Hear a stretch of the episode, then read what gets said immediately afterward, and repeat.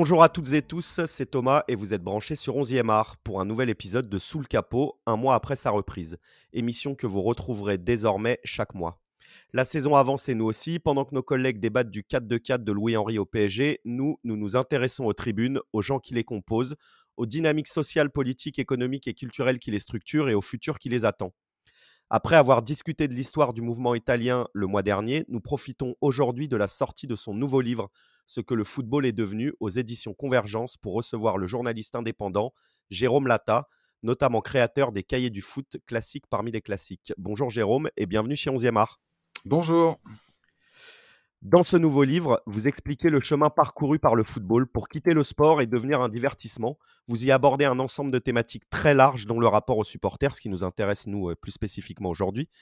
Et pour résumer tout ça dans un premier temps, je suis accompagné de celui que vous pensez être mon acolyte désormais dans cette émission, alors qu'il en est le boss ultime. Nous l'appelons ici Cardinal Richelieu, car il déclencherait une guerre entre deux animateurs pour y placer une petite pépite montante. Al, comment vas-tu?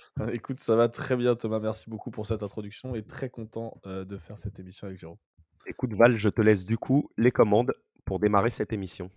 Et oui, ce que le football est devenu, trois décennies de révolution libérale, c'est donc le nom de votre livre, Jérôme. Un livre très marqué idéologiquement et politiquement, dans lequel vous dressez un constat accablant de la dérégulation économique et sportive d'un football toujours plus libéral et créateur d'inégalités. Alors, comment résumer 30 ans de football en moins de 200 pages, comme vous l'avez fait, et désormais en moins de 4 minutes, comme je suis censé le faire maintenant? Eh bien, peut-être en commençant par le commencement, les années 90, période où le cadre juridique est, et footballistique aura été chamboulé. En 1995, la Cour de justice rend l'arrêt Bosman, qui marque le point de départ de la libéralisation du marché des joueurs de football. À partir de ce moment, les joueurs sont libres de se déplacer sans restriction dans d'autres pays européens. Le joueur devient alors un spéculatif. Une décision qui viendra bouleverser l'équilibre économique et sportif des clubs. Les prix et les salaires flambent, un écosystème se crée autour des joueurs, les premiers contrats de sponsoring tombent, les agents prolifèrent avec leur lot de malversations financières, les mercatos se rallongent, se multiplient et la rumeur devient information. Au même moment, le système football entame sa grande mutation. Les diffuseurs s'arrachent le produit football que les ligues s'empressent de vendre à bon prix. Les droits TV connaissent une croissance exponentielle au point que les diffuseurs deviennent des acteurs essentiels. Consommer le football n'est plus pareil. Les stades se gentrifient au moment où le nombre de matchs diffusés par les chaînes à péage augmente drastiquement. L'argent abonde dans le football. Une nouveauté que plusieurs acteurs voient d'un bon oeil. Avant même les fonds souverains et les fonds d'investissement, des mécènes aux ambitions politiques et des grands médias vont finir par acheter des grands clubs nationaux. Ces mêmes propriétaires qui vont s'attacher à développer les départements marketing et commerciaux de leur club. Les sponsors maillots, les publicités en bord de terrain et écran LED se décuplent, le naming apparaît et les stades deviennent des hubs commerciaux. Au début des années 2000, les premières voix s'élèvent pour soutenir un certain, un certain élitisme des grosses cylindrées européennes. Leur discours est simple, pour que le football survive, les grands clubs doivent servir de locomotive et permettre le ruissellement. Ni une ni deux, c'est chose faite.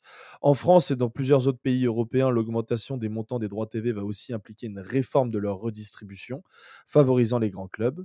Et au niveau européen, les réformes de la Ligue des Champions vont confirmer cette nouvelle tendance en augmentant le nombre d'équipes, donc le nombre de matchs et, le nombre de et les revenus et de diffusion, avec l'ouverture de la compétition à plusieurs équipes d'un même pays, un système de poules et de têtes de série réduisant l'aléa sportif, et là aussi une redistribution inégalitaire déterminée en fonction de la taille du marché des diffuseurs. Les petits marchés et petites fédérations vont progressivement être mises de côté au profit des grandes équipes et des championnats majeurs. La Ligue des Champions devient une pré-super ligue sans le principal inconvénient de cette dernière, la mutualisation des revenus. Des décisions toujours plus élitistes que les instances n'ont jamais tenté de réguler. L'UEFA aura tenté de mettre en place un fair play financier, mais le manque de pouvoir et de moyens accordés à ce dernier n'aura qu'accentué les écarts de revenus et contraint les petits clubs. L'Union européenne avait milité pour un système de transfert respectueux des droits des travailleurs et soucieux de l'équilibre économique du football, projet instantanément rejeté par la FIFA et l'UEFA en ajoutant à ça des pouvoirs publics totalement dépourvus de vision politique et réfractaires à faire du sport un objet politique, ainsi que des médias très peu concernés par ces enjeux économiques, et vous arrivez au triste constat d'une révolution insensible. Un libéralisme à outrance dont le football paye aujourd'hui les conséquences, les stades se sont transformés, les clubs se sont mondialisés au détriment de supporters en quête d'identification et toujours plus soumis à des lois liberticides. Au niveau supranational, la corruption institutionnelle fait la part belle au régime autoritaire qui utilise le football comme argument de soft power et la déterritorialisation et dépossession du football laisse planer le sentiment que le football ne s'appartient plus. De 30 ans à 200 pages, on sera donc passé à 4 minutes. J'aurais donc tenu mon pari. non sans omettre de nombreux éléments du bilan que vous tirez. Jérôme Lata, souhaitez-vous compléter cette introduction? Ah bah non, c'est parfait là, je vais, je vais te demander le texte parce que c'est un bon résumé. Eh ben, écoutez, bonne journée à tous. Merci de m'avoir accueilli. bon alors, première question un petit peu plus large. comme nous, on fait un podcast sur les supporters et sur le mouvement ultra, est-ce que vous pouvez nous détailler un petit peu quelles ont été les conséquences justement pour les supporters de, de ce libéralisme dérégulé? Ah bah elles ont été elles ont été multiples et elles ont été euh, différentes selon selon qu'on supporte un, grand club ou qu'on supporte un club euh, plus moyen, plus modeste. Je pense que ceux qui supportent un grand club ont eu à se réjouir, on va dire, de, de ces évolutions. Enfin, un grand club, je veux parler un, un de ces clubs les plus riches qui justement a réussi à s'inscrire dans dans ce qui est devenu une forme d'oligarchie ou de petite caste européenne, même si on a vu, bah, quand il y a eu le lancement de la, de la Super League, que les plus virulents des supporters, c'était finalement ceux des clubs anglais qui étaient membres euh, de cette euh, Super League, donc qui ont exprimé euh, beaucoup plus qu'un malaise, un sentiment de divorce assez, prononcé, le sentiment que leur club leur, appartenait plus, qu'il était aux mains d'actionnaires invisibles, daigner expliquer une décision aussi grave que celle de rejoindre une, Super League, de faire sécession et, de, rompre avec l'UEFA, etc. Donc on, on on, va dire que le, sentiment de, dépossession, il est assez transversal et caractérise euh, pas mal le, sentiment de, beaucoup de, supporters. Bon, il y a, d'autres phénomènes que, vous avez évoqués tout à l'heure, c'est-à-dire la gentrification des tribunes, une sorte de mise à l'écart, qui a été surtout euh, sensible et évidente en Angleterre euh, au lendemain d'une période très très noire pour le football anglais, avec euh, les drames du Hazel, de Hillsborough, euh, un, hooliganisme massif, des stades complètement vétustes, un football qui donnait une image assez, euh, assez désastreuse. Il y a eu une reprise en main avec la création de, la Première Ligue. Et alors que le, fameux rapport Taylor, hein, qui à la suite d'Hillsborough avait fait un ensemble de, recommandations, parmi lesquelles figurait bah, justement la, rénovation des stades, leur sécurisation, la nécessité de mieux ça, c'est des recommandations qui ont été retenues, mais Taylor recommandait aussi de veiller à l'accessibilité euh, du public populaire au stade. Et ça, ça n'a pas été euh, suivi, puisque c'est justement en Angleterre, et en particulier en Première Ligue, qu'on a assisté euh, au phénomène le plus radical de gentrification, c'est-à-dire une politique délibérée de remplacement du public populaire turbulent, vilipendé, par un public plus aisé, plus consommateur et, plus, et plus pour nuancer, il faut dire que dans les autres pays européens, ça s'est s'est pas passé euh, tout à fait de la même manière. Euh, C'est-à-dire qu'il n'y a, pas assez de catégories sociales euh, supérieures pour remplir les stades italiens, espagnols, français en particulier. Et puis on voit qu'en Allemagne, il y a une politique très très ferme de maintien de tarifs populaires, au moins pour une partie des spectateurs. Justement, alors l'Allemagne, on, y reviendra, on voulait vous en parler parce que c'est des modèles intéressants. Pour revenir à ce que vous disiez sur l'Angleterre, à un moment donné, vous parlez de, la notion de sport comme objet politique, qui est une notion qui disparaît un peu du champ global dans le football.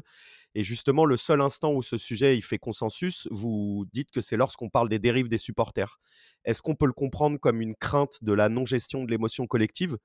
Alors que si on prend un autre pan humain du football comme les joueurs, qui sont du coup aussi des humains, on les voit que comme de la valeur marchande. Et du coup, quel est ce lien entre cette financiarisation et cette dépolitisation d'un autre côté dont vous parlez? Alors, la, politisation, enfin, c'est l'absence de, débat politique sur, ces évolutions du football qui est assez frappant. Et mmh, bah, oui, il y a pas, aujourd'hui, il n'y a pas les, les conditions, euh, à part de manière très très sporadique, parce que c'est vrai qu'on a vu au, au, lancement de la Super League qu'il y a eu euh, une levée de bouclier euh, complètement unanime et presque surprenante, parce que la, la Super League, jusqu'à présent, elle était présentée comme une fatalité, comme une évolution inéluctable. Et c'est vrai que de toute façon, en particulier l'évolution de la Ligue des Champions nous amenait tout droit à une Super League privée, puisqu'elle s'apparentait de plus en plus à une compétition euh, fermée ou semi-fermée, réservée à, quelques clubs finalement, au moins pour ces tours, euh, pour ces tours finaux. Euh, donc on a pu croire à ce moment-là qu'il y avait bah, une repolitisation un peu, un peu surprenante et, brutale, soudaine en tout cas, de cette question, parce que tout à coup, tous les problèmes soulevés par la libéralisation du football, sa financiarisation, étaient formulés dans l'espace public. la difficulté, c'est qu'il n'y a pas eu de il n'y a pas eu de lendemain à ça, c'est-à-dire que cette indignation, elle s'est pas consolidée dans une opposition politique. Hein. C'est-à-dire que ça n'a pas été une opportunité. Déjà, l'UEFA n'a pas du tout exploité le rapport de force qui était tout à coup euh, favorable, euh, qui lui était favorable par rapport, euh, au grand club.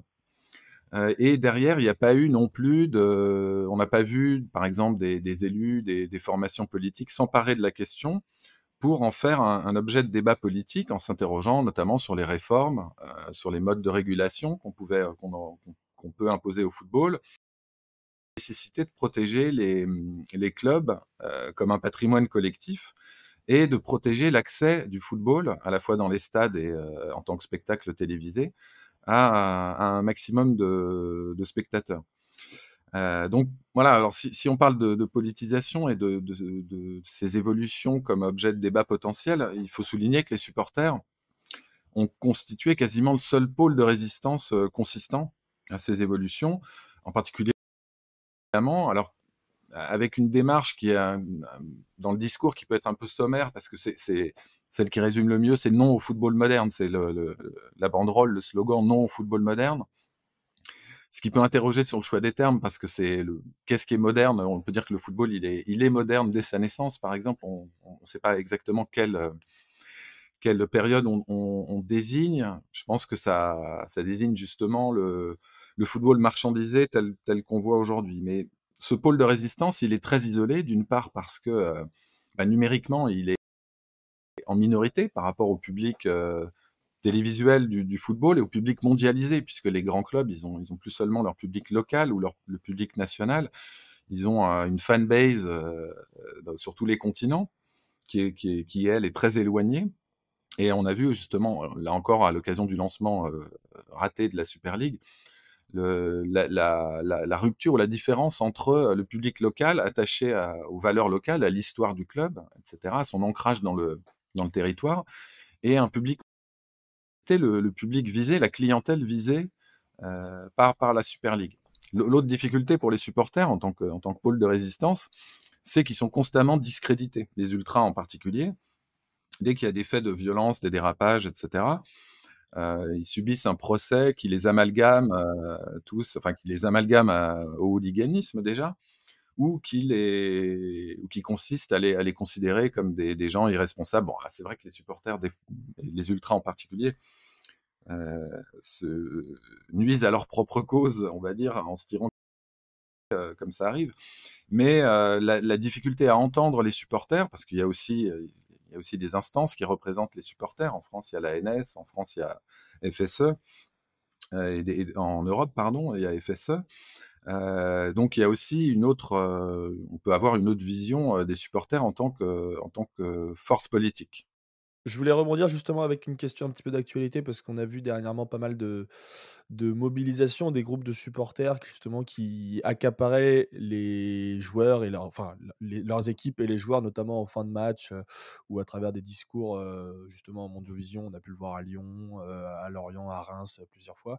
Il y, a une une espèce de discours qui se met en place dernièrement qui consiste à dire que ces gens-là n'ont pas forcément la légitimité qu'ils essaient de revendiquer et que même s'ils représentent un contre-pouvoir dans les clubs, ils ne devraient pas avoir autant d'autorité. Quel est votre point de vue là-dessus?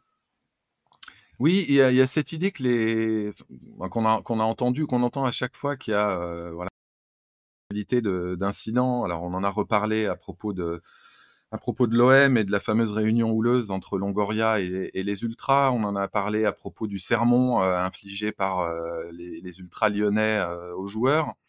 Et il y a cette idée qu'on entend assez systématiquement que les, supporters ont, ont, trop de pouvoir. Moi, je pense qu'on peut défendre l'idée absolument inverse, c'est qu'un des problèmes du football actuel, c'est le manque de pouvoir des supporters, enfin des publics, c'est-à-dire on pourrait imaginer des collèges euh, réunissant à la fois les ultras, euh, les supporters, c'est-à-dire les qui vont régulièrement au stade, les spectateurs des stades en tout cas, et même les publics, les publics télévisuels. et que le, oui, donc le problème, c'est plutôt, à mon sens, un manque de, représentation des publics qui ont finalement été, avec ces évolutions économiques de, l'industrie du football, réduits à l'état de consommateurs. Et des consommateurs, on les veut consommants et dociles. C'est-à-dire, c'est un peu bah, supporte, chante et tais-toi surtout.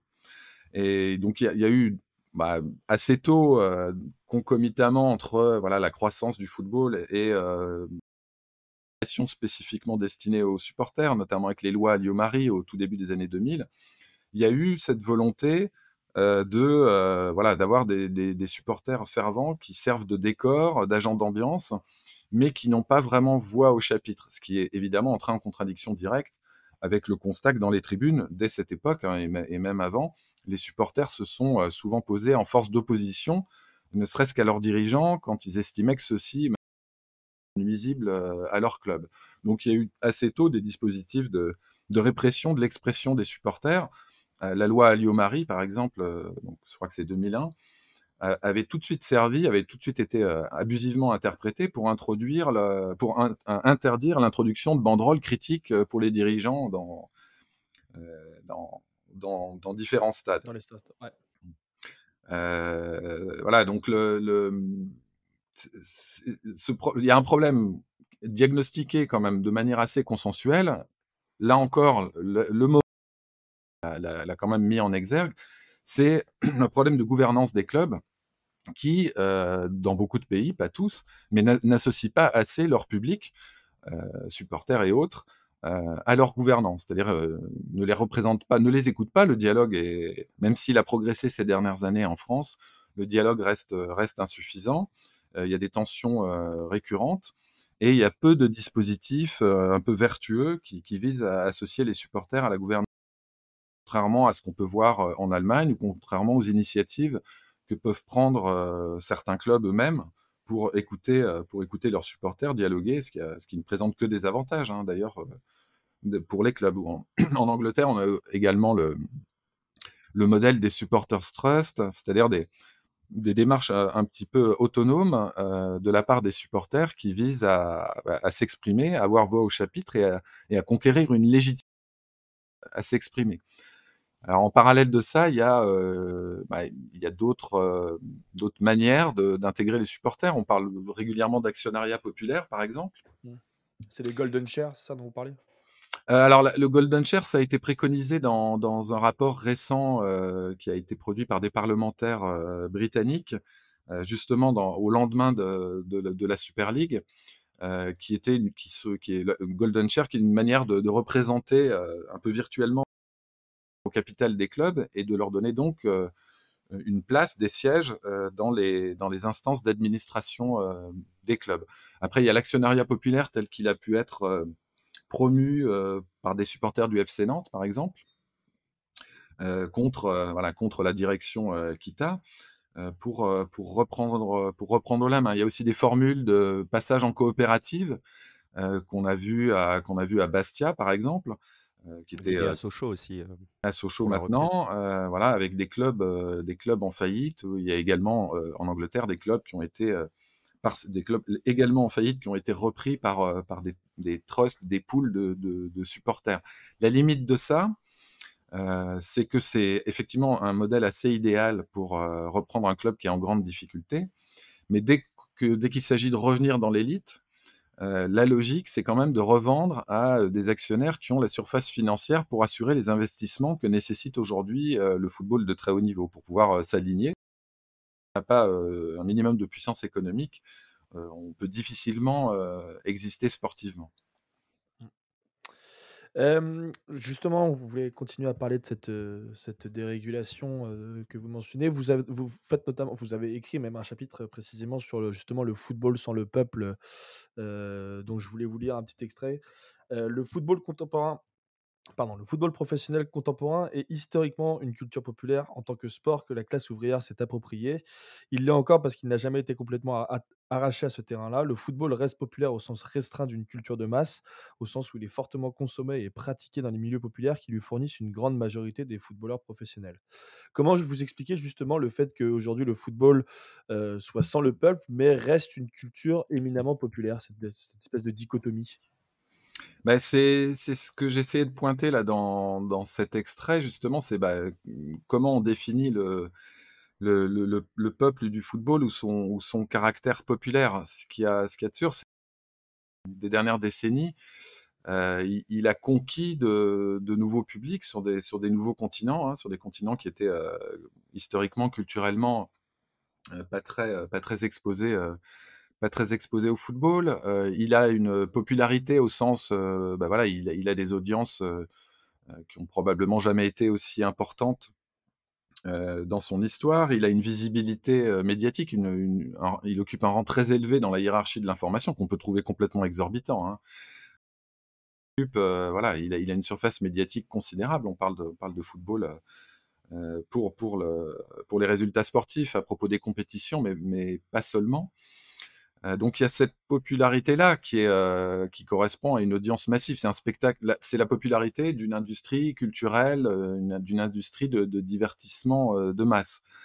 Après, est-ce qu'il reste, populaire au sens où il a pu l'être très lié aux cultures ouvrières et aux classes populaires qui, constituaient dans la plupart des pays, la majorité des publics dans les stades? Ça, on peut en douter, quand on quand on constate la gentrification, heu, même même relative, heu, des stades. Parce que ce que j'aurais pu préciser tout à l'heure quand on en parlait, c'est qu'en dehors de l'Angleterre, il reste il reste quand même un public populaire. Ce qui a changé, c'est qu'il y a plus il y a la part des classes sociales supérieures est beaucoup plus importante, aujourd'hui, heu, dans plupart des des stades européens. Donc il y a heu, de nombreux paradoxes et notamment celui, voilà, d'une audience considérable, qui a jamais été aussi grande et en même temps d'une, d'une segmentation et d'un accès de plus en plus, heu, coûteux et complexe aux compétitions de football. C'est-à-dire que le développement du marché des droits de télévision, il s'est accompagné, d'un fractionnement de la diffusion des compétitions dans dans l'intérêt des organisateurs qui découpent en lots compétitions et qui les confient, heu, qui vendent les droits à de à de nombreux opérateurs. Donc l'accès, il est de plus en plus l'accès au stade est de plus en plus coûteux, ça c'est sûr et l'accès, heu, l'accès aux compétitions, heu, via les médias, alors télévision et autres plateformes, est lui-même, de de plus en plus coûteux. Alors ça induit un risque, parce qu'effectivement ça rapporte beaucoup aux organisateurs, mais le risque, c'est de finir par in invisibiliser le football. C'est-à-dire que même les compétitions de nations, Euro et Coupe du monde, heu, heu, qui sont très longtemps restées sur un modèle de diffusion, heu, «gratuite» entre guillemets, c'est-à-dire sur, des chaînes accessibles à tout le monde, non payantes, ben, on voit que la part de matchs, diffusés par des télévisions à péage est de plus en plus important. Alors le risque, oui, ça rapporte de l'argent, mais le risque c'est, de de nuire à la popularité du football en se coupant de en se coupant de nombreux publics et en se privant, bah, de d'amener les les publics les plus jeunes, heu, au football, heu, alors qu'ils peuvent se tourner alors qu'ils sont, heu, sollicités par des offres de jeux vidéo, et autres contenus sur les réseaux sociaux, de plus en plus. Justement, c'est intéressant que vous parliez de ça, notamment des jeux vidéo, parce que si on se concentre, du coup, sur le futur, vous dites qu'on a il y a des risques de perdre une, une certaine partie du public, football. Du coup, comment faire pour concerner, une jeunesse et même plus largement une société, hein, qu'elle soit issue des classes populaires ou non d'ailleurs, qui avant étaient de toute façon, dans la vie courante tournée vers plus de combats collectifs, avec des entités représentatives qui sont maintenant en perte de vitesse, les partis politiques, les syndicats et cetera. Pour, l'éloigner d'une vision individualiste du football, donc avec l'exemple de FIFA qui est tout à fait parlant et du coup, quels seraient, les enjeux pour les décideurs sportifs et politiques pour renverser cet équilibre dans le monde idéal, auquel on aspire évidemment? Bah, je pense que même en toute rationalité économique, hein, c'est-à-dire en essayant de préserver la viabilité économique, la croissance, du football, je pense que ce serait dans l'intérêt, général de maintenir heu, des compétitions. Un accès, alors c'est relativement simple dans les modalités, c'est il faut réserver dans les appels d'offres, heu, certains lots ou pourquoi pas tous les lots, à des télévisions gratuites. Mais évidemment, c'est difficile parce que quand on pense profit à court terme, on se dit qu'on va d'abord perdre, des revenus puisqu'on va on va probablement vendre moins cher les les droits des si on avait une pensée à plus long terme, si, en particulier l'UEFA, la FIFA avait une pensée à plus long terme, il veillerait à ne pas enfermer le football dans, dans, une offre, dans des offres, dans des offres payantes. mais c'est toute la difficulté de penser effectivement avec sur des perspectives un petit peu longues. Le paradoxe étant que bah, on, entend régulièrement les présidents des grands clubs dire que, en particulier Andrea Agnelli, le président de la Juventus, euh, qui avait dit à plusieurs reprises que le produit football était en voie d'obsolescence, que les jeunes euh, n'avaient plus, ne pouvaient plus rester attentifs plus de plus de 20 minutes, et donc qu'il fallait euh, réduire, enfin qu'il fallait jouer un petit peu aux apprentis sorciers avec avec avec les compétitions, en réduisant leur, le, format des mi-temps, par exemple, en, enfin des idées un petit peu saugrenues. un peu NBA, c'est ça, il avait. Oui, bah ouais, c'est il ça. avait un, modèle un peu NBA. Euh. Voilà, ouais, bah le, les, les, ligues fermées américaines inspirent, euh, inspirent nos, nos, apprentis sorciers et, et, ces, ces, présidents de clubs-là, y compris avec des idées complètement, euh, complètement saugrenues. Quoi. Mais du coup, si on, on, on prend un autre, euh, un autre angle de vue, il y, y, a quand même un certain football qui se défend. Si on prend, euh, vous parlez par exemple des contre-modèles euh, dans, votre bouquin, et si on prend l'exemple du football allemand, qui est un contre-modèle assez euh, large dans sa manière d'approcher le football. Par exemple, là récemment, on a vu Sampaoli qui a interdit, je crois, l'activité des agents extérieurs pour discuter des contrats des jeunes joueurs dans le club. Du coup, bah, ça favorise le professionnalisme des clubs, la compétence interne, etc. Ça évite les intermédiaires semi-mafieux, ça humanise les joueurs, etc. Est-ce que vous pourriez nous dire un mot de ces contre-modèles et de ce qu'ils apportent dans la relation aux supporters, et notamment en Allemagne, là c'est l'exemple, mais peut-être avec des exemples plus larges bah, c'est vrai que l'Allemagne, c'est quand même un, contre-modèle très très intéressant. En France, on est toujours en train d'évoquer le modèle, le modèle de tel pays ou de tel autre pays pour, pour déplorer le, modèle français mais euh, parfois quand euh, enfin certains modèles étrangers sont plus évoqués tout à coup quand ils quand ils pourraient euh, contredire bah, les, les, les, intentions de, de, ceux qui évoquent ces modèles. Le contre-modèle allemand, sans, sans être trop angéliste ou angélique vis-à-vis de lui, parce que c'est un modèle où il y a quasiment il y a une ultra domination du Bayern de Munich, il y a une, forme de vassalisation des autres clubs vis-à-vis -vis du Bayern de Munich. Euh, donc ça, c'est un aspect euh, problématique. Le, bon, le, le, marketing, le business du foot est euh, aussi développé en Allemagne qu'ailleurs. Mais c'est vrai qu'en parallèle, il y a des, des, des, régulations et des contrastes énormément avec les autres pays européens. Alors, il y a en particulier la, la, règle du 50 plus 1 qui interdit à un investisseur privé de disposer de la majorité des actions, ce qui permet d'ancrer le club euh, dans le territoire et d'éviter, ce qui arrive à beaucoup d'autres clubs, euh, le, fait d'être racheté et d'être mis au service d'intérêts qui lui sont euh, complètement étrangers au sens propre et, au sens figuré. Alors bien sûr, le 50 plus 1 est compté globalement qui voit un frein à l'arrivée de nouveaux investisseurs, et évidemment, c'en est un, mais ça, garantit voilà, cet ancrage et l'identité des, l'identité des clubs, on va dire, qui est, très souvent euh, euh mise à mal par euh, cette espèce de mondialisation. Je ne veux pas critiquer la mondialisation, je ne veux pas, euh, je veux pas m'inscrire sur une pente un peu, un peu délicate, mais c'est vrai que ça semble quand même un enjeu et un objectif légitime. Mais d'une manière plus globale, en Allemagne, il y a la pleine reconnaissance comme un phénomène social euh, et même comme une sorte de bien collectif au travers des clubs, de bien commun, qu'il faut protéger des, intérêts euh, purement économiques ou financiers. Il y a bah, cette année, les clubs professionnels dans leur ensemble ont voté contre la création d'une société commerciale auquel aura été vendu par anticipation euh, les droits de la, de la Bundesliga et, de la, de la, Bundesliga 2 également, euh, d'une rente, comme ça a été fait euh, en Espagne et, euh, et en France, au risque, au risque d'hypothéquer euh, les, les, les, futurs revenus euh, en, en, final, à, l'avantage de cette, de cette société privée. Les motifs qui avaient été évoqués, c'était que justement, euh, ça risquait de compromettre l'identité des clubs, le, leur rôle social, le, le lien social qu'ils qui assurent sur les territoires, etc on a aussi en Allemagne, euh, bah, dans, dans, cette, euh, dans cette volonté de considérer comme voilà quelque chose, le football comme quelque chose d'important, comme une culture, comme un fait social global majeur, bah, la volonté d'assurer les déplacements de, supporters. Hein. C'est contrairement à ce qu'on voit en France. chaque, chaque, semaine, il y a des dizaines de milliers de supporters qui se déplacent.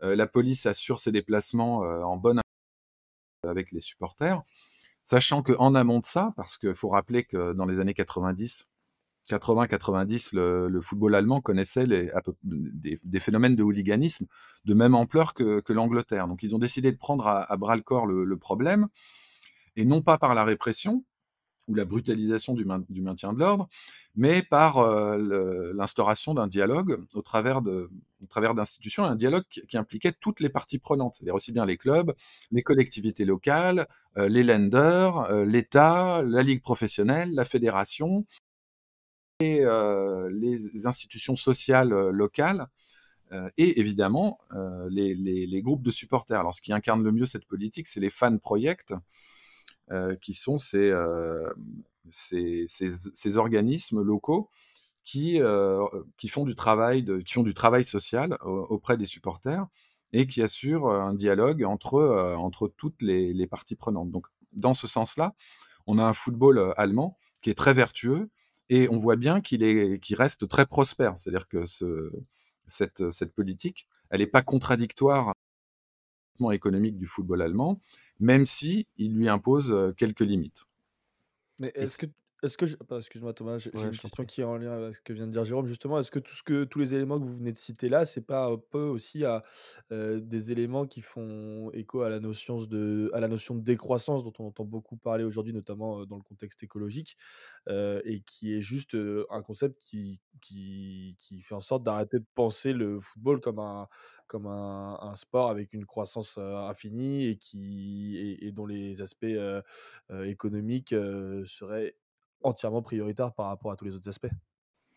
Ouais, ça c'est un aspect important. Alors euh, bon, quand déjà sur d'autres sujets, euh, parler de décroissance, ça fait lever les boucliers assez rapidement. Bah, mais, euh, mais c'est vrai qu'il y a, une parmi toutes les questions qu'on se pose pas à propos de l'évolution du football, c'est pourquoi est-ce que tout le monde pour,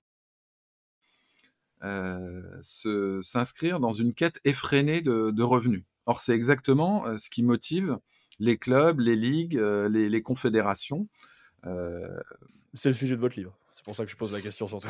Oui, ouais, tout à fait. C'est un des sujets majeurs parce que c'est une question de fond à, se poser. C'est pourquoi est-ce que il faut absolument bah, déjà se livrer à une lutte de compétitivité de tous contre tous, évidemment, ce qui implique par exemple du dumping social et fiscal entre les pays européens, ce qui est, ce qui, ce qui valant d'ailleurs pour, euh, pour l'ensemble de l'Union européenne. Euh, et pourquoi est-ce qu'il faut absolument gagner de plus en plus d'argent? C'est-à-dire, qu'est-ce que ça rapporte au football en, tant que sport? On voit que ça lui rapporte surtout des, dérives, euh, une, destruction assez méthodique de l'incertitude sportive, une concentration des, ressources économiques et sportives, donc qui, est, qui, est, très problématique au regard même des, valeurs, des valeurs du sport et de, de ceux qu'il devrait assurer l'intégrité des compétitions, le fait que tout le monde parte à peu près sur la même ligne à, l'entrée de à l'entrée des compétitions.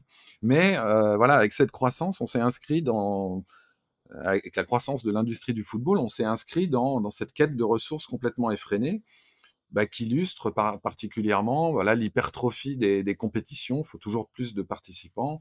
On passe d'une Coupe du Monde à 32 équipes à une Coupe du Monde à 48 équipes, euh, l'Euro à 32. Euh, de, 32 à 36. est-ce que justement en Allemagne, où justement ces contre-modèles sont forts, est-ce qu'ils s'élèvent contre ce genre de, de, bah, de tendance justement de toujours aller vers un profit plus, plus important? Bah, le, le... modèle vertueux Ouais, l'hypertrophie des, compétitions, j'ai l'impression que tout le monde est à peu près contre. Hein, euh, enfin, c'est un débat euh, qu'il faut avoir de, de, manière nuancée parce que pour la Coupe du Monde, voilà, de, d'étendre l'audience du football, de, donner un coup de pouce aux plus petites nations qui, euh, au travers d'une Coupe du Monde, euh, seraient censées progresser. On a le même débat à propos de la Coupe du Monde de rugby euh, par ailleurs. mais bah, globalement, en plus, c'est la croissance au travers du nombre de, participants. Mais bon, on, va avoir une Coupe du Monde dans trois pays. gigantesque. et la, suivante sera sur trois continents. Donc on, voit bien que, on voit bien cette, cette course effrénée, cette espèce de fuite en avant sans qu'on se pose la question, mais qu'est-ce que ça rapporte de bien au football? Alors l'UEFA, la FIFA, elles ont un argument tout près, c'est on finance le développement du football, on finance des stades dans les pays en, développement. Euh, oui, euh, c'est très bien, euh, mais l'UEFA et la FIFA, en premier lieu, dans, des, dans des proportions hallucinantes. C'est des, des, des, organisations à but non lucratif qui, comme la FIFA, sont assises sur 2 milliards de dollars de, réserves. Euh, quel est le sens de cette croissance et est-ce que euh, cette compétition, cette lutte de tous contre tous pour euh, glaner de plus en plus de ressources à n'importe quel prix, c'est-à-dire sans, sans, regarder, bah, sans regarder l'origine des sponsors, c'est-à-dire on participe à des aux, stratégies de, de, de régimes indignes, on, on, se, on, se, jette dans la promotion des paris sportifs, quand on regarde d'ailleurs euh, les secteurs euh, principalement représentés dans les sponsors du, football, du football et du sport en général, euh, il y a une surreprésentation des industries qui sont désastreuses pour le climat, par exemple, hein. les compagnies aériennes, oui, etc. Et il n'y a, aucune réflexion éthique ni aucune, aucun constat de contradiction quand même assez flagrante avec les, fameuses valeurs du sport euh, dont chacun ne, cesse de, ne cesse de se, de se réclamer. dans le même ordre d'idée, on voit à quel point la FIFA n'a aucun scrupule, aucun état d'âme à, euh, à, développer le football et à, enfin, à servir euh, les intérêts, les stratégies de, régimes autoritaires et au pire qui sont d'authentiques dictatures. Ouais, et puis même sur les infrastructures, on a fait un épisode là-dessus récemment sur le devenir des stades dans quasi l'intégralité des pays qui ont accueilli la Coupe du Monde, là, post-2010, disons. le devenir de ces stades, de ces, de ces infrastructures pardon, qui avaient coûté des milliards aux pays et aux organisations, il n'y a eu aucun retour sur investissement. Quoi. Tout, tout périclite et, et ça, c'est dans le meilleur des cas. Ouais, ouais, cette, le gigantisme des, grands événements sportifs hein, qu'on constate aussi avec les, Jeux Olympiques, c'est c'est de plus en plus exposé, c'est de plus en plus problématique. C'est-à-dire que les, grandes organisations sportives internationales ont de plus en plus de mal à trouver des, des candidats pour organiser des JO, des Coupes du Monde, notamment dans les, dans les démocraties libérales, les économies développées, parce que ça coûte beaucoup trop cher et parce qu'il y a des résistances de plus en plus fortes des opinions publiques.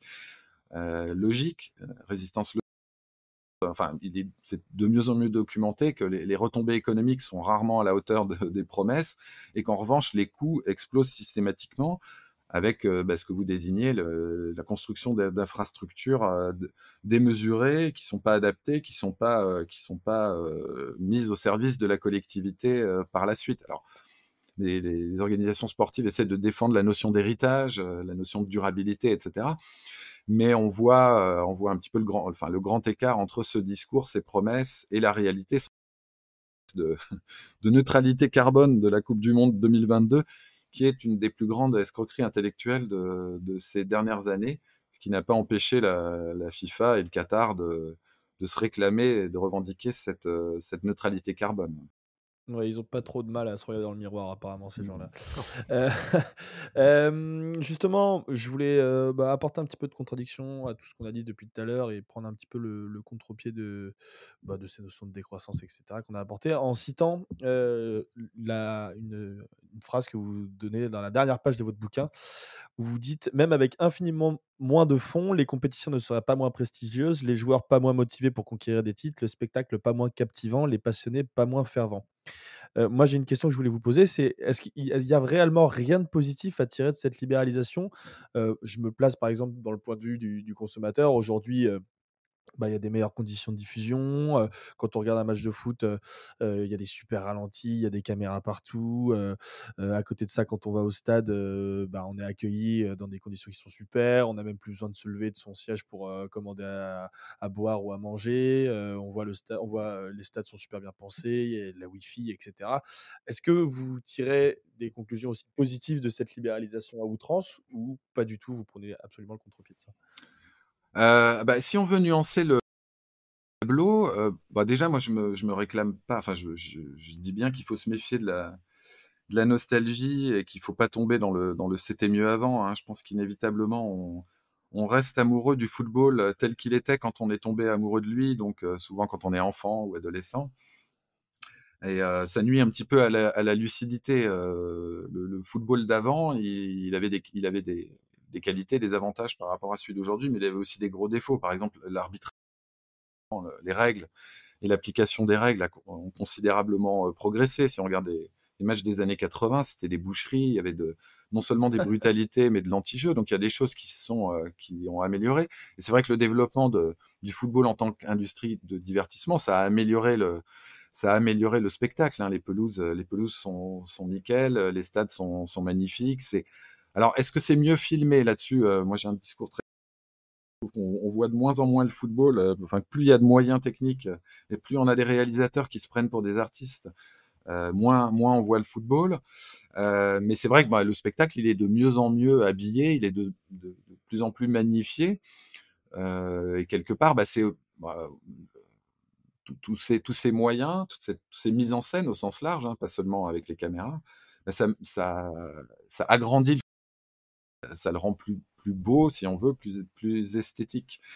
Euh, donc, euh, oui, on, pourrait aussi se féliciter que euh, le football soit plus légitime aujourd'hui, qu'il soit un peu mieux reconnu. Ça a été le tournant de 1998, où, c'est, par la suite, ça a été moins honteux, de, dire qu'on aimait le football. Il y a une légitimation du football en tant qu'objet social, euh, aussi bien dans, les universités que dans les médias, euh, que dans la sphère politique. Donc il y a, ces événements, ces, éléments positifs. Euh, après, euh, on passe d'un régime à un autre, qui est celui du football comme, sport de compétition, au football comme, euh, spectacle un peu industrialisé. Je trouve qu'il il faut souligner à quel point les deux logiques sont antagonistes. C'est-à-dire que la, logique économique, elle, est contradictoire avec la logique sportive, surtout celle du football, qui est un sport très aléatoire. Euh, où, il y a, beaucoup d'aléas sportifs, ce qui est évidemment euh, contraire à la, nécessité pour les investisseurs de sécuriser leur, leurs investissements. D'où bah, ce programme, cette espèce de vaste programme mis en œuvre pour réduire l'aléa sportif de plus en plus étroitement la puissance économique avec la, puissance, euh, avec les résultats sportifs, euh, et pour transformer ouais, un sport de compétition en sport spectacle, où finalement, bah, l'essentiel, c'est le spectacle lui-même. Et c'est effectivement toute la puissance de séduction euh, du football contemporain qui allie bah, la puissance de séduction euh, native du football, parce que le football, c'est un, sport euh, magique. S'il a, s'il a conquis la planète à ce point, s'il a acquis une telle hégémonie par rapport aux autres disciplines, c'est parce qu'il a en lui quelque chose de formidable. Et ce, quelque chose de formidable, il n'est pas complètement altéré par euh, les, dérives qu'on qu décrit. C'est-à-dire que sa capacité de séduction, le match commence, et on l'a vu avec malgré toutes les réticences, les réserves, le, le malaise qu'on a pu ressentir à l'égard de la Coupe du Monde 2022 au Qatar, pour la plupart d'entre nous, fans de foot, on a quand même regardé, on a été quand même pris au jeu, même si le plaisir était pour beaucoup d'entre nous euh, terni euh, par, euh, tout le, par tout le contexte, mais cette séduction, elle fonctionne quand même. Et c'est ça qui est un peu terrible, c'est-à-dire, euh, euh, voilà, il y a le, football survit, le football survit à ses, dérives, et euh, le football, euh, le football spectacle, le football hollywoodien euh, actuel, avec des, joueurs exceptionnels concentrés dans des équipes exceptionnelles qui sont voilà, c'est des castings à la, à la Marvel, euh, ben il, est, euh, il est extrêmement séduisant et euh, nos états d'âme, nos réserves, nos scrupules, quand on en a, parce que je pense pas que pour une majorité, les tous ces problèmes moraux, politiques, éthiques, la majorité des, des, publics du football, surtout aujourd'hui, se, les, se les posent plus vraiment. Quoi. Mmh.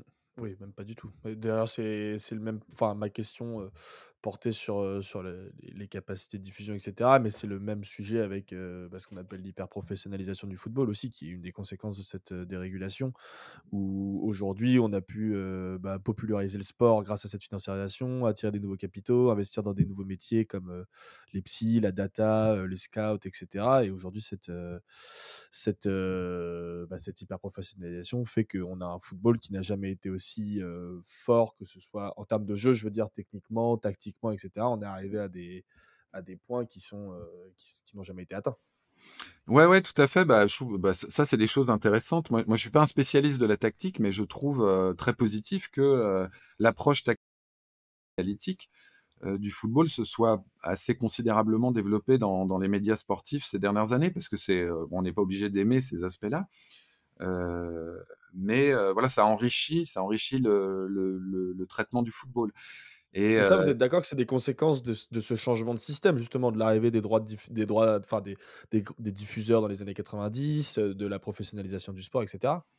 Ah oui, oui, c'est ça. Bah, le fait de sa médiatisation aussi, ouais. qui a évolué. Bah, le, le, fait qu'il y ait plus de moyens dans, pour les clubs, bon, même si ces moyens, on va le répéter, mais euh, sont très inégalement euh, répartis. Mais ça a permis euh, cette espèce de développement. Alors, tout le monde n'est pas.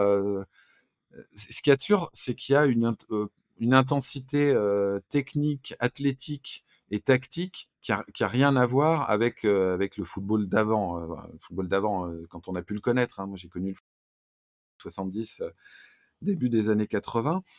Mais je, enfin, je, suis assez euh, réticent par rapport au discours disant que le football d'aujourd'hui est meilleur ou plus beau que celui d'avant. Il faut apprendre à regarder le football d'avant quand on regarde des, quand on regarde des vieux matchs, parce que le rythme n'est pas le même, effectivement. Mais si on, le regarde avec un œil un peu, euh, un peu indulgent ou un peu neuf, on voit qu'il y a d'autres choses qui ont disparu euh, dans le football. C'était un, plus un football d'inspiration, plus sur le terrain que sur le banc, par exemple. Euh, donc il, avait, euh, aussi ses charmes, et surtout moi ce que, je regrette, mais pas, sur un mode nostalgique, je, regrette que ça n'existe plus aujourd'hui en tout cas, c'est l'ouverture des compétitions. C'est-à-dire que ce qui était, ce qui était quand même assez exceptionnel, c'est que un, club moyen, pas très riche, qui travaillait bien sportivement, il pouvait faire il pouvait accomplir des épopées européennes, pouvait aller très loin, remporter des, remporter des coupes d'Europe et on voyait que c'était vraiment le mérite sportif qui était récompensé. Aujourd'hui, c'est un club moyen, un club outsider comme l'Ajax ou l'Atalanta, vous pouvez espérer faire un, deux, trois bons parcours en, Ligue des Champions, c'est spectaculaire, tout le monde vous applaudit, mais vous allez inévitablement rentrer dans le rang parce que le système de répartition des ressources, notamment, euh, va vous sanctionner, euh, va pas récompenser vos, surperformances, alors qu'inversement, euh, les gros clubs riches, quand ils sous-performent, ils ils sont pas, ils sont pas sanctionnés.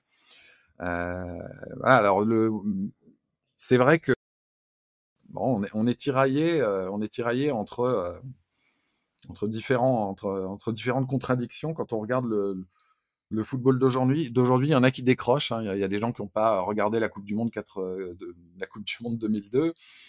Euh, il y en a qui finissent par être dégoûtés, il y en a d'autres qui s'adaptent. Voilà, on supporte son, club local euh, qu'on a toujours supporté, mais dont on sait qu'il ira jamais très haut dans la hiérarchie européenne. Et puis on prend un deuxième club, euh, un, des gros clubs, histoire de vivre des émotions euh, comme les autres en, Ligue des Champions. Il y a, y, y, a, des évolutions de, de ce type, mais c'est vrai que le, le, le, spectacle du football est, je me répète, mais du football actuel, il est, il, il, est extrêmement séduisant. Il a, il a beaucoup d'arguments pour lui. Quoi. Et si on, si euh, moi aussi je vais essayer de me faire euh, l'avocat du diable, mais de l'autre diable euh, du coup, effectivement, vous parliez d'émotion. pour moi, la notion d'émotion, elle peut se retrouver aussi dans le football amateur. Moi, je vais régulièrement voir des matchs de foot amateur et honnêtement, une fois qu'on se met dedans, bah, on a des émotions quand même. Donc la gestion émotive, émotionnelle, pardon, du spectacle, elle peut subsister. Si on voulait, euh, alors pas faire un pas en arrière, mais en tout cas réamorcer euh, une transition vers un football moins financiarisé, etc., qu'est-ce qu'on pourrait faire euh, plus concrètement de manière à essayer de, réinverser cette tendance qui ne fait que s'accroître dans une fuite en avant dont vous parlez de, de, depuis tout à l'heure? Paradoxe, c'est qu'il euh, y, a, y, a, tout un arsenal de, mesures qui sont d'ores et déjà disponibles, qui sont préconisées, essentiellement des mesures de régulation pour, pour, bah, bah, rétablir, même si ça, peut être très tard, parce qu'il aurait fallu que toutes ces régulations elles soient réinstaurées ou que de nouvelles régulations adaptées aux, transformations du football soient adoptées très tôt, dès, les années 90. Donc il y a déjà un peu cette difficulté. Revenir en arrière, mais parce que dès qu'on dit ça, on, passe pour archaïque ou nostalgique justement. Euh, mais pour, instaurer des, nouvelles régulations qui soient euh, adaptées au, football actuel. Donc il y a un arsenal de mesures. C'est le, le salary cap, c'est la restauration de quotas de, joueurs formés localement euh, plus stricts, euh, c'est la limitation du nombre de joueurs dans, les effectifs, la limitation ou l'interdiction des voilà, il y, a, a, toute une gamme. La, la, liste est très longue, sachant que la nécessité, c'est qu'il faut que ce soit pris au niveau européen. On parle implicitement depuis le début, on parle essentiellement du football européen. Il faut que ce soit pris au niveau de, européen avec l'aval de, l'Union européenne, mais il n'y a pas de contradiction en fait entre ces mesures de régulation, contrairement à ce que beaucoup disent et répètent en boucle depuis l'arrêt Bosman. Euh, il n'y a pas de contradiction avec les règlements européens, avec le respect de la, la libre concurrence et de la libre circulation du, marché des joueurs. Il y a toujours eu des, il y a toujours eu des possibilités de régulation qui n'ont pas été euh, pas été exploitées. Euh, donc ça, ce serait une manière de rétablir de, l'équité, de, mieux répartir euh, le, le, talent footballistique, parce que c'est quand même aberrant qu'une poignée de clubs concentre voilà des dans leurs effectifs des joueurs de très très haut niveau qui de fait ne vont pas évoluer dans d'autres clubs. Si on limitait les effectifs, il y a plein de très qui iraient euh, dans des clubs aujourd'hui moyens, des clubs un peu, un peu outsiders, et pourraient s'y exprimer pour le plus grand plaisir de tout le monde, hein, à la fois les supporters de, ces clubs et pour nous autres qui aimons bien voir. Euh, enfin, il y a, quand même, c'est un exemple euh, assez frappant, mais à chaque fois que le PSG joue, il y a un des deux, il y a un des peut-être dix meilleurs gardiens du monde qui ne joue pas. Qu'on qu qu qu aligne Donnarumma ou Keylor Navas, il y a, c'est un, ce sont deux excellents gardiens, et ben c'est il y en a un des deux qui joue pas. On se demande, euh, l'un des deux, est-ce que, enfin, se de, je demande, est-ce que ce serait pas mieux qu'un de ces deux gardiens euh, évolue dans un club, profite à ce club-là, euh, peut-être un club de moindre prestige que le PSG, mais justement, si Kaylor Navas euh, et d'autres joueurs euh, qui sont un peu sur le banc, euh, sur les bancs pléthoriques des, grands clubs, euh, étaient disséminés dans, dans, dans, dans plus d'équipes, on aurait plus de compétitivité et les gros clubs seraient plus challengés. Mais concentrer un maximum de joueurs dans son effectif, jusqu'à 40, avoir 30 joueurs en, prêt, c'est une manière d'accaparer euh, le talent sportif et d'en priver d'autres clubs, mais aussi euh, les spectateurs. Euh, voilà, il y a d'autres mesures. Alors là aussi, c'est une question de retour en arrière, mais on n'a pas pris la mesure de, de ce que de ce qu'impliquait l'arrivée des fonds souverains. Et euh, ça, moi, enfin moi je on se disait bah les fonds d'investissement, les milliardaires, ça, les fonds souverains vont pas être très différents euh, d'eux. Mais euh, non, c'est pas le cas parce que d'une part ils investissent des moyens complètement à perte. Alors on pouvait se dire bah, le, les règlements financiers, le fair play financier va limiter euh, ces, ces, ces, dépenses à perte, mais on a, on a bien vu que c'est les clubs euh, aux mains de fonds souverains bah, négociaient en catimini avec l'UEFA la levée des sanctions ou l'amoindrissement devant les sanctions devant devant les tribunaux euh, pour les faire euh, pour les pour, pour les pour les lever. Donc donc non seulement il y a eu bah, encore un, accroissement des inégalités, mais en plus l'instrumentalisation de, clubs et du, football en général au profit de, stratégies n'ayant d'objectifs n'ayant rien à voir avec le football. Je pense que interdire le, bah, la propriété de clubs par des fonds souverains, c'est une, une, urgence. Et interdire aussi la multipropriété des clubs, là, c'est euh, pas un phénomène tout à fait nouveau, mais il s'accélère tellement euh, ces derniers temps, considéré comme nouveau. Mais pareil, c'est insupportable. Je veux dire, ça crée des, des conflits d'intérêts évidents. Euh, ça met, ça accentue la hiérarchisation euh, globale, hein, parce que le, le, principe de hiérarchisation, il transparaît dans dans, les systèmes de répartition des revenus, dans les nouvelles compétitions, hein, les trois, les trois Coupes d'Europe. Euh, Aujourd'hui, c'est trois divisions. Euh, la Ligue des Nations, on, on, divise aussi euh, en catégories bien étanches.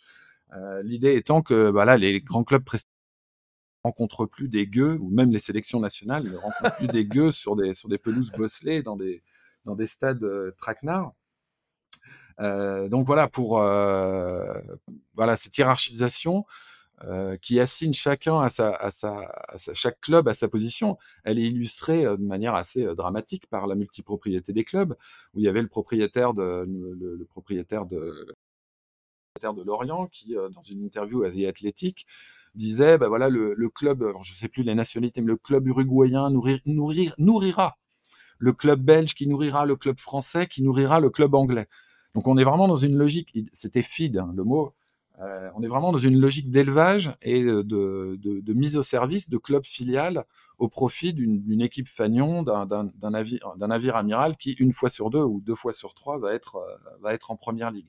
On, a accepté, euh, on, a, avalé le, poison par petites doses, au point de s'y habituer et de plus prendre la mesure et l'ampleur des conséquences. C'est ce que j'essaie de mettre en perspective dans, le livre, c'est que tous ces mécanismes accumulés, les, uns au-dessus des autres, euh, ont pris un caractère systémique et ont, créé une, dynamique inégalitaire euh, extrêmement puissante, avec des conséquences euh, extrêmement, extrêmement fortes, sans qu'il y ait, un peu mystérieusement, sans qu'il y ait vraiment de débat politique sur ces évolutions.